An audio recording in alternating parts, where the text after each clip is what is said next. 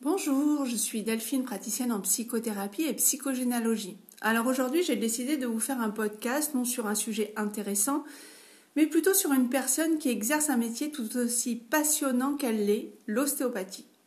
Alors pour ceux qui ne le savent pas, je vis au Pays Basque et il y a quelques années, j'ai fait la connaissance de Maïka Echevest, qui est donc ostéopathe à Anglette. Alors j'y allais vraiment dans un but thérapeutique puisque mon approche professionnelle est dite intégrative, c'est-à-dire qu'elle associe plusieurs approches thérapeutiques. Et en tant que thérapeute, c'est un respect pour soi et pour notre clientèle d'intégrer dans notre quotidien un suivi thérapeutique.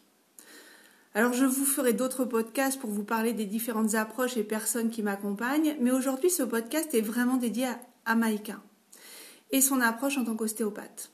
Alors vous allez me dire, mais que vient faire l'ostéopathie dans l'univers de la psychologie? Eh bien, figurez-vous qu'elle a toute sa place et qu'elle est même indissociable. Il faut savoir que notre corps est notre inconscient. C'est lui qui porte toute notre histoire émotionnelle. D'ailleurs, c'est Françoise Dolto qui parlait de l'image inconsciente du corps. Notre psychisme est forcément relié à notre corps. Et si l'on fait un travail avec un psychologue sans se pencher sur notre corps, c'est un travail qui n'est fait qu'à moitié. Un exemple, quand nous parlons de lâcher prise, ce n'est pas une histoire de mental, mais de corps. C'est une sensation, un ressenti le lâcher prise. Je souhaite rappeler que le premier outil de communication de l'être humain est le corps. Quand nous savons que nous sommes amoureux, c'est parce que nous avons des papillons dans le ventre. Ce n'est absolument pas une histoire de mental. Mais je vous ferai là aussi un prochain podcast sur le corps. Non, aujourd'hui, je voulais vraiment vous parler de Maïka. Je vois donc assez régulièrement et comme vous l'avez compris, je n'attends pas d'avoir mal au dos pour la visiter. Maïka a une approche incroyable et surtout douce. J'ai toujours moi détesté l'ostéopathe qui vous fait craquer de partout là.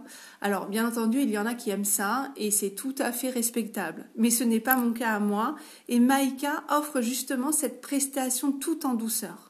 C'est vraiment une personne qui vous amène à vous détendre, à déposer ce qui ne vous appartient plus. Maïka vous réconforte, vous apaise, par déjà sa qualité d'écoute, par son approche qui est dans le respect de ce que l'on est. Ce n'est pas simple de se faire toucher par quelqu'un, mais Maïka a ce don de vous mettre à l'aise. Très rapidement, elle a ce que j'aurais envie d'appeler l'éloge du toucher. Et par ce fait, vous apporte un lâcher-prise dès la première séance. Alors par sa bienveillance, elle nous fait oublier notre corps qui peut être en souffrance par moment. Alors pour ceux qui sont au Pays Basque, je vous invite vraiment à vous offrir une séance d'ostéopathie chez Maïka et pour ceux bah, qui ne le sont pas, à, trouver une Maïka dans votre région. Voilà, c'est avec beaucoup de plaisir que je vous ai parlé de cette personne et de son approche thérapeutique. Pardon.